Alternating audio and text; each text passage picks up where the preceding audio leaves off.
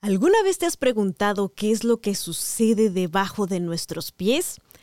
Así es, el suelo es un lugar que no es aburrido para nada, ni tampoco eh, vale la pena desdeñar lo que sucede ahí, porque en el suelo se libran grandes batallas entre diferentes microorganismos que permiten que la evolución de las plantas, de las frutas, de las verduras tenga lugar que le dan todos los nutrientes a nuestros alimentos para que puedan llegar hasta nuestra mesa.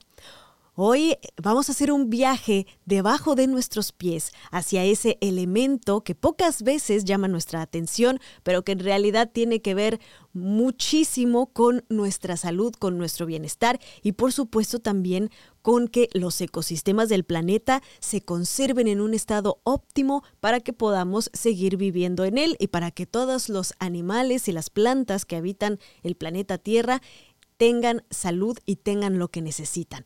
Todo eso se encuentra en un lugar que no te imaginabas, en el suelo.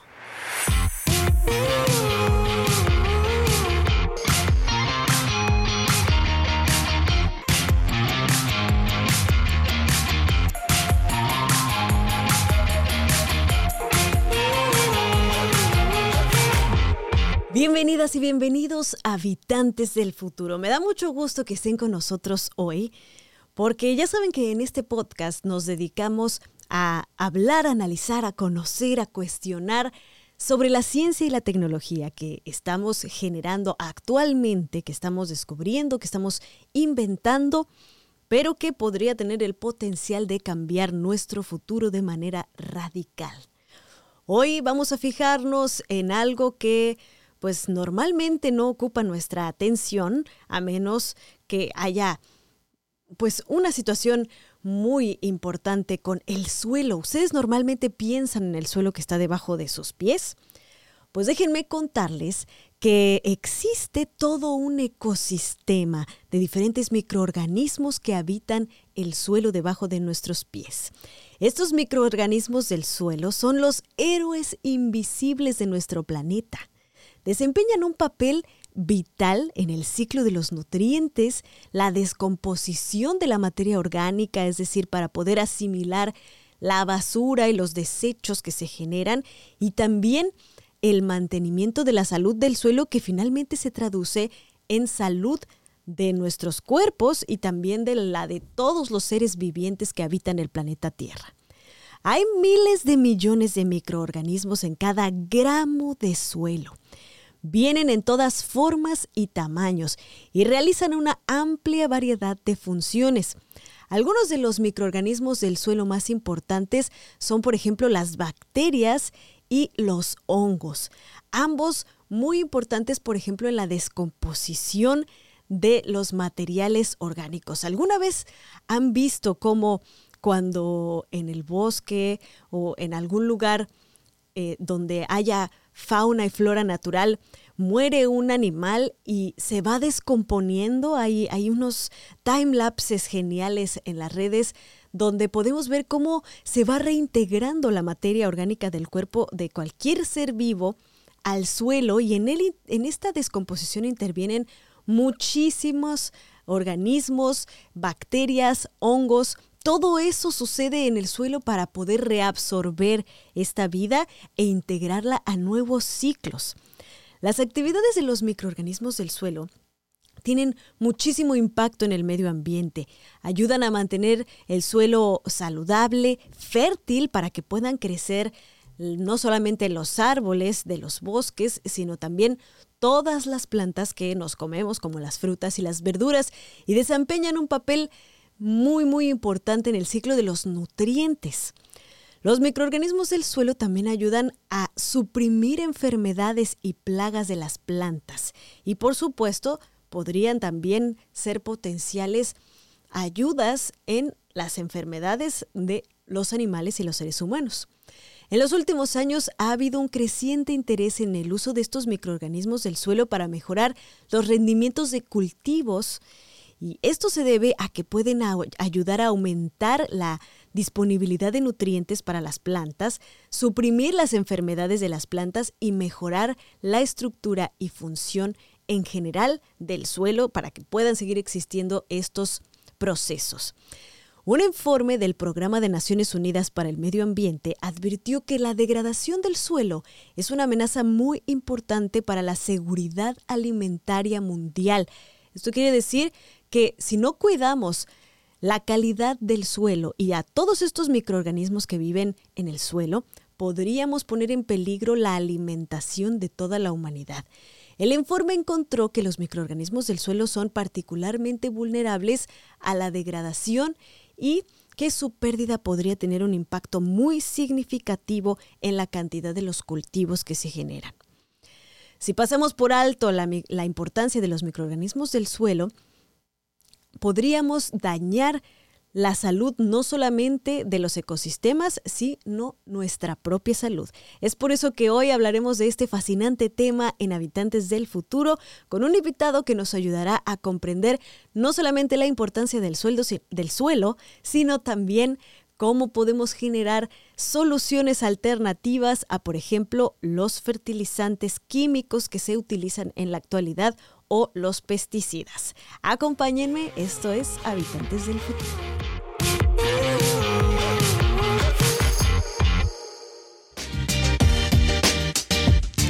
Soy Rafa Ziegler. Oye, en Uno Production estamos creando nuevo contenido para la comunidad hispana. Padrísimo. Así que te invito a que veas Pa' Variar con tu servidor, donde tenemos pláticas, conversaciones, cotorreo, lloramos, reímos. Es un podcast a todo dar. Lo puedes ver en YouTube o en tu plataforma favorita de podcast lo puedes escuchar. Así que no te lo pierdas. Pa' Variar con tu servidor, Rafa Ziegler.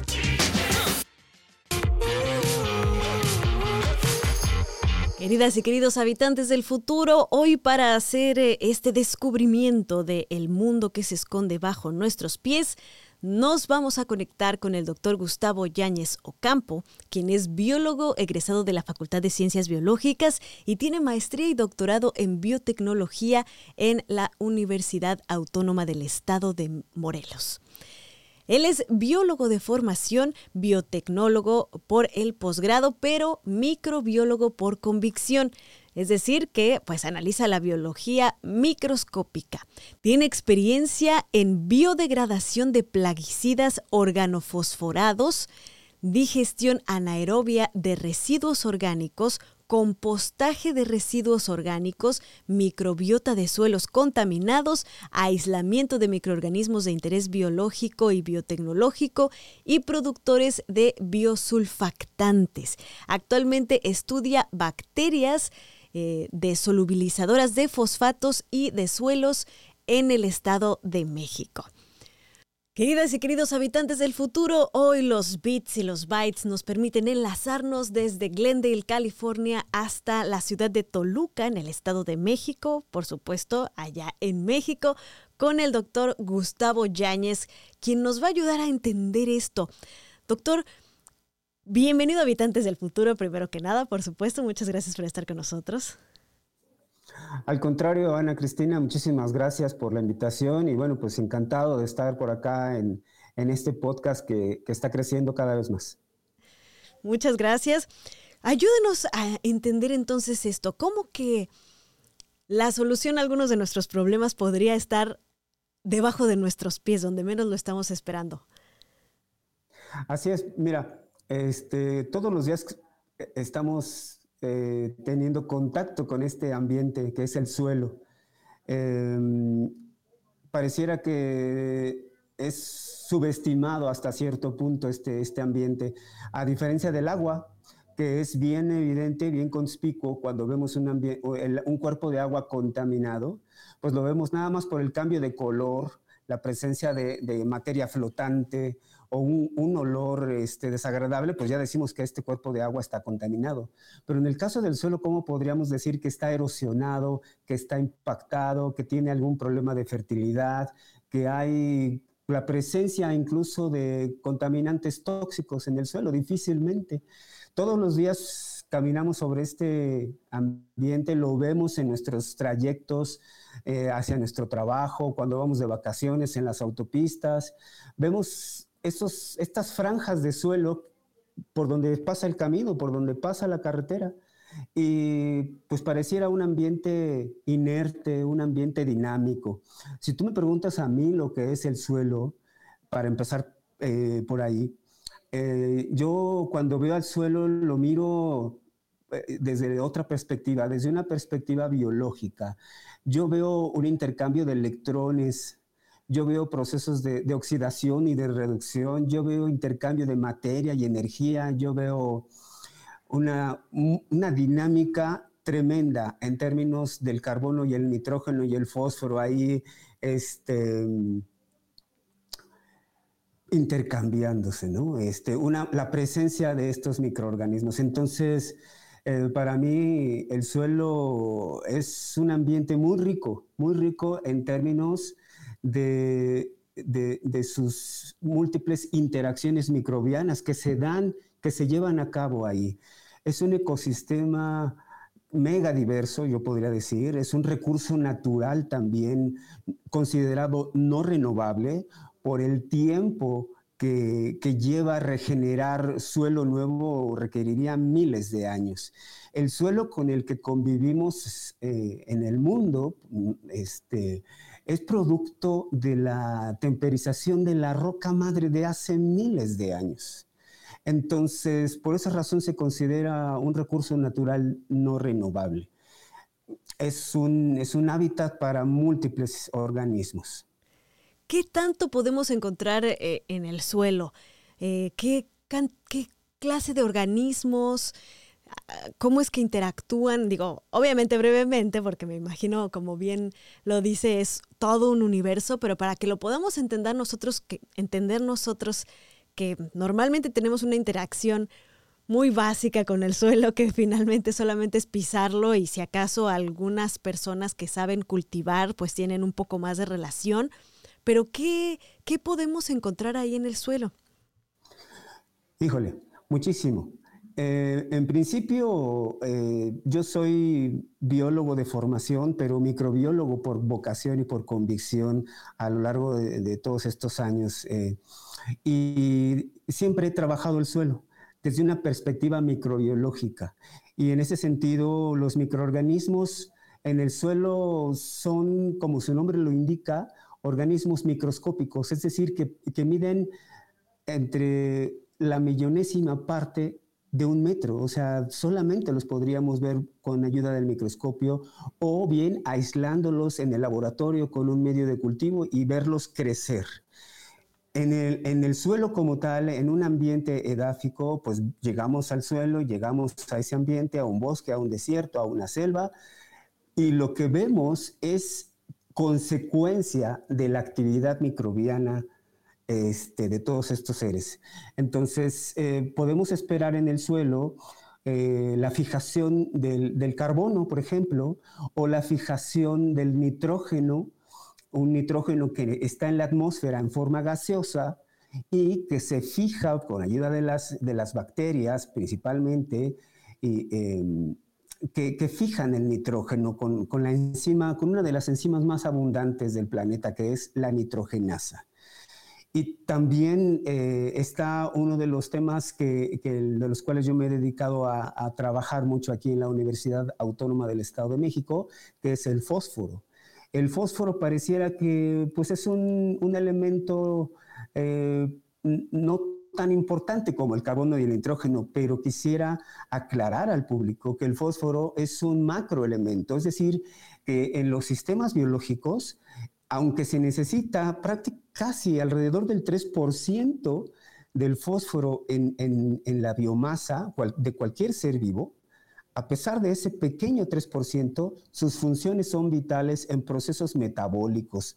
Entonces, el suelo eh, tiene eh, esa cantidad de microorganismos y, comentar, abrir un poquito ese paréntesis, porque comentar que en el suelo se llevan a cabo, como dijimos, múltiples interacciones.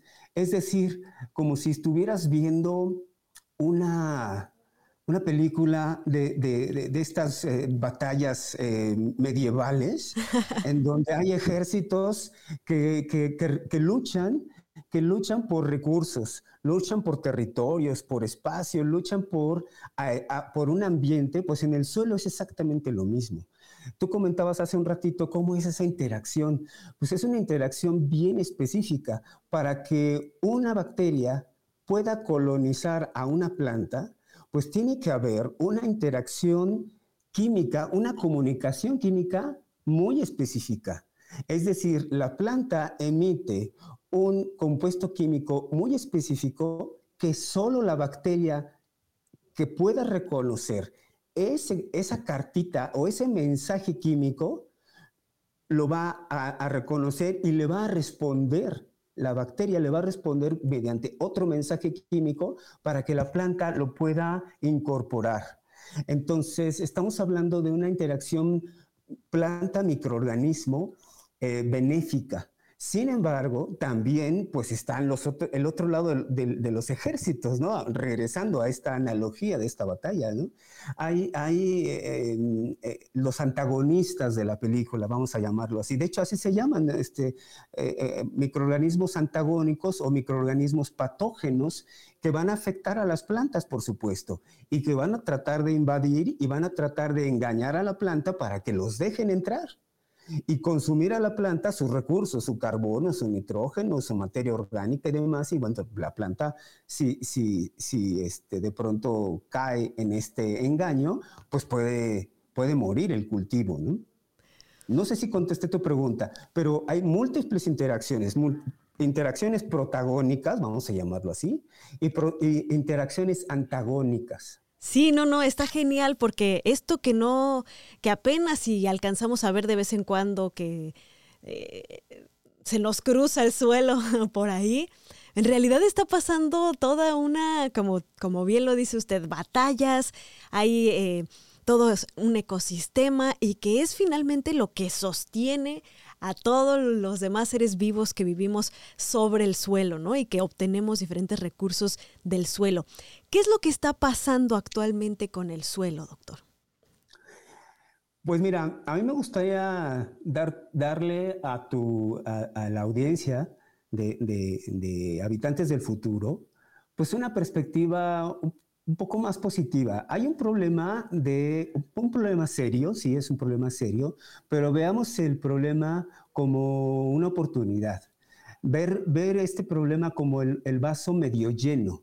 Entonces, em, hace 30, 40 años eh, o más, quisiera a lo mejor, eh, el, problema específico que estoy trabajando es eh, la, la erosión química de los suelos por la adición de fertilizantes sintéticos, de productos agroquímicos, que sí son un una, solución eh, a, un problema de fertilidad de los suelos, pero se ha convertido en los últimos 100 años de aplicación de fertilizantes químicos en América Latina, por lo menos, eh, en un problema de salinización del suelo. ¿Qué son los fertilizantes químicos? Bueno, pues son sales, sales de amonio, sales de fosfato, que se agregan al suelo para que la planta pueda eh, consumirlos y poder crecer, aumentar y tener altos rendimientos en frutos, en cosechas. Y ganarle la batalla, ¿no? A los, a los antagonistas. Exactamente. Entonces, eh, el problema es que la planta o los cultivos de pronto se llegan a ser dependientes de los fertilizantes químicos. Como ya no tienen que luchar, pues ya no generan lo necesario para poder sobrevivir, ¿no? Así es, ya no, ya no tienen esa necesidad de desgastarse energéticamente hablando, pues ya no se desgastan en, hacer tanta interacción química y tantas este, con, con, una bacteria para que la bacteria le dé el nitrógeno, le dé el fósforo, ya no hay esa necesidad. Entonces, por eso la planta crece, pero ¿qué pasa con los, con los microorganismos? Desde el punto de vista del suelo, esas poblaciones microbianas que fijan nitrógeno, que producen sideróforos, que producen ácido indolacético, que son fitohormonas, que solubilizan el fósforo o que producen metabolitos. O sea, es que de verdad es impresionante la, la, la capacidad que tienen estos seres vivos. Entonces, esas poblaciones al, año con año se, aplican estos fertilizantes químicos, entonces esas poblaciones van disminuyendo. Entonces hay una pérdida, hay una erosión química, pero también hay una erosión biológica. Entonces, precisamente por esa pérdida en las poblaciones y de pronto, pues sí, el cultivo ya es dependiente de estos fertilizantes químicos, pero como decía al inicio de la pregunta, hay que ver el vaso medio lleno.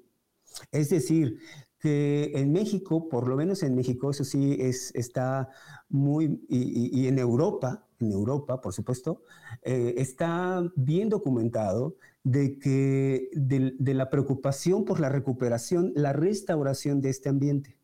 Entonces, cada vez más hay productores eh, eh, pequeños y grandes también que, poco a poco en los últimos 30 años han creído en, el uso de biofertilizantes, es decir, eh, productos que tienen cócteles o mezclas de microorganismos que tienen todas estas actividades que acabo de mencionar. Repito, fíjate, eh, un, cóctel, imagínate un cóctel con microorganismos que fijan nitrógeno, otros que solubilizan fósforo, otros que producen este, ciertos antibióticos para proteger a la planta. Entonces, esos microorganismos se adicionan al suelo para nuevamente recuperar esas poblaciones que ya se han perdido. Y por supuesto, que no se puede recuperar de la noche a la mañana. Comentábamos que pues por lo menos más de 100 años, 100 años por lo menos, de aplicación de fertilizantes químicos y de aplicación de biofertilizantes, pues a lo mejor aquí en México podríamos decir que en los últimos 20 años. Entonces, ¿hace falta más trabajo? Por supuesto, hace falta mucho trabajo, pero ya se empezó a dar ese paso. ¿Qué son estos biofertilizantes? Eh, ¿qué, es lo que los componen? ¿Y qué implicaría que los agricultores, por ejemplo, cambiaran la estrategia de, fertilización mm, y de pesticidas también a una estrategia más sostenible? Mira, es que la solución a este problema es eh, relativamente sencilla. Eh, por un lado, por supuesto que no vamos a entrar en materia de políticas y de, ¿cómo se llama?, de cómo se designan los, eh, los apoyos hacia los productores. Esa parte me gustaría dejarla porque no soy el experto para hablar en esa materia, pero por otro lado, eh, involucra que el, que el agricultor em, tenga paciencia y sobre todo que crea en el, en en el en la actividad de estos microorganismos. Paciencia porque, pues sí, efectivamente, no vas a tener pues la papa así grandotota, ¿verdad? No vas a tener la, zanahoria igual, grandotota, sino que vas a tener eh, otros cultivos que tienen, mm, eh, ¿cómo se dice? Están saludables, ¿sí? Libres Tiene, digamos, los nutrientes necesarios, ¿no? Así es. Así es. Entonces, em, te repito, es un proceso gradual. Es un proceso gradual. Los fertilizantes químicos no los vamos a poder sustituir de la noche a la mañana al 100%. Siguen siendo una solución al problema, este sí, pero cada vez hay más em, comunidades, hay más eh, productores que creen en, el uso de biofertilizantes. Y si a eso le agregamos que, bueno, pues existe el apoyo y están los, este, los financiamientos para que puedan consumir y puedan producir estos biofertilizantes, pues adelante. Pero también déjame darte otra perspectiva. Em, la idea es que estos microorganismos ya existen en el suelo. Entonces, algunos productores lo que hacen es aplicar o, activar la actividad microbiana de su suelo, agregando o mezclando o haciendo algunas prácticas agronómicas que activen sin necesidad de, comprar los biofertilizantes. Los biofertilizantes, como lo dije hace un momento, son una mezcla de microorganismos benéficos que van a promover el crecimiento vegetal. Y tienen múltiples funciones biológicas. Decíamos, discúlpame que sea repetitivo, pero... Em, está perfecto porque así las habitantes y los habitantes se entienden perfecto. Así es, este, e, es, es, eh, es, digamos que un, vicio, una, un vicio que tengo por mis clases. En mis clases soy, soy muy repetitivo, al inicio, en medio y al final, entonces es, es vender la idea, vender la idea en el sentido de los biofertilizantes. Entonces, bueno, regresamos. Entonces, los biofertilizantes son una mezcla de, microorganismos que puedan tener múltiples funciones. Em, decíamos, fijar nitrógeno, producir ácido indolacético, que es una fitohormona, eh, solubilizar el fósforo, producir antibióticos, captar el hierro. Entonces, todas esas funciones no las va a poder tener un solo microorganismo. Tiene que haber un cóctel de microorganismos benéficos. Entonces, en cuanto al uso de plaguicidas, también hay microorganismos que tienen actividad eh, inhibitoria hacia otros microorganismos. Imagínate, una bacteria que, produzca un metabolito, que produzca una enzima que inhiba el crecimiento de un hongo fitopatógeno, de un ácaro, de una mosquita, de un gusano. Entonces, eso eh, se está trabajando, no soy el experto para hablar de actividad eh, para, de control biológico, con actividad de, con microorganismos con actividad antagónica, pero eso está pasando. Este, con todo gusto puedo darte los contactos para, para poder hablar sobre el tema. Entonces, eh, pero eso está pasando. Ya hay biopesticidas ¿sí? o bioplaguicidas hechos a base de microorganismos o sus metabolitos o sus enzimas que puedan tener ese control sobre, repito, ácaros, hongos, eh, gusanos, etcétera, nemátodos. Entonces, este, es, es, riquísima esto, esta, esta área de exploración de la, de la rizósfera, ¿no? Es, es, es interminable, hay muchísima información.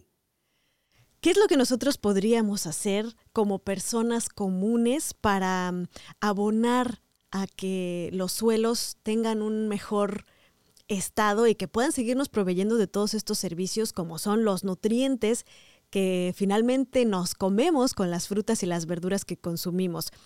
Pero finalmente, pues, aunque obviamente no está totalmente en las manos de los ciudadanos comunes poder abonar a que esto mejore, sí podemos a lo mejor con algunas de nuestras actividades, eh, pues poner nuestro pequeño granito de arena. Por supuesto. jardines, eh, sobre todo tener la cultura de la protección de la cobertura vegetal. Es decir, te repito, simplemente tener un espacio en casa con jardín que tenga plantas, ¿no? O sea, el, que crezca una planta, eso significa que abajo en la rizosfera hay un ambiente saludable hay un, hay un equilibrio, un equilibrio en las poblaciones microbianas, ¿no? Entonces, eso por un lado. Um, otra, pues por supuesto, el uso de enmiendas orgánicas. Enmiendas orgánicas es el término técnico, pero son comúnmente conocidas como las compostas, el uso de compostas, el uso de vermicompostas, que también tienen un alto contenido de, microorganismos benéficos, actinobacterias, bacterias, hongos y todos ellos benéficos. Eh, el, evitar el uso de, suelo extraído de, los montes, eso, eso pues debería ser una práctica que debería de dejarse. Yo no la recomiendo. Vemos en, muchos caminos este, bajando de la montaña, bueno, pues este, que te venden suelo, ¿no? Te venden suelo y suelo para, ¿cómo se llama? Jardineros, jardinerías, perdón, suelo para jardinería, suelo para...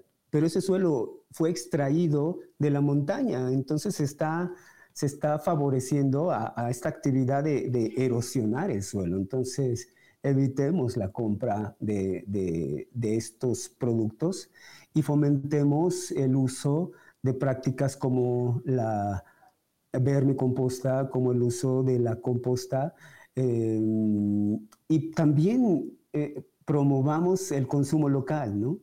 Eh, es decir, em, algunos pequeños productores de papa, de jitomate, eh, usan, tienen ese, ese uso de biofertilizantes. Bueno, pues apoyemos a ese tipo de, consumo regional, de ese consumo local.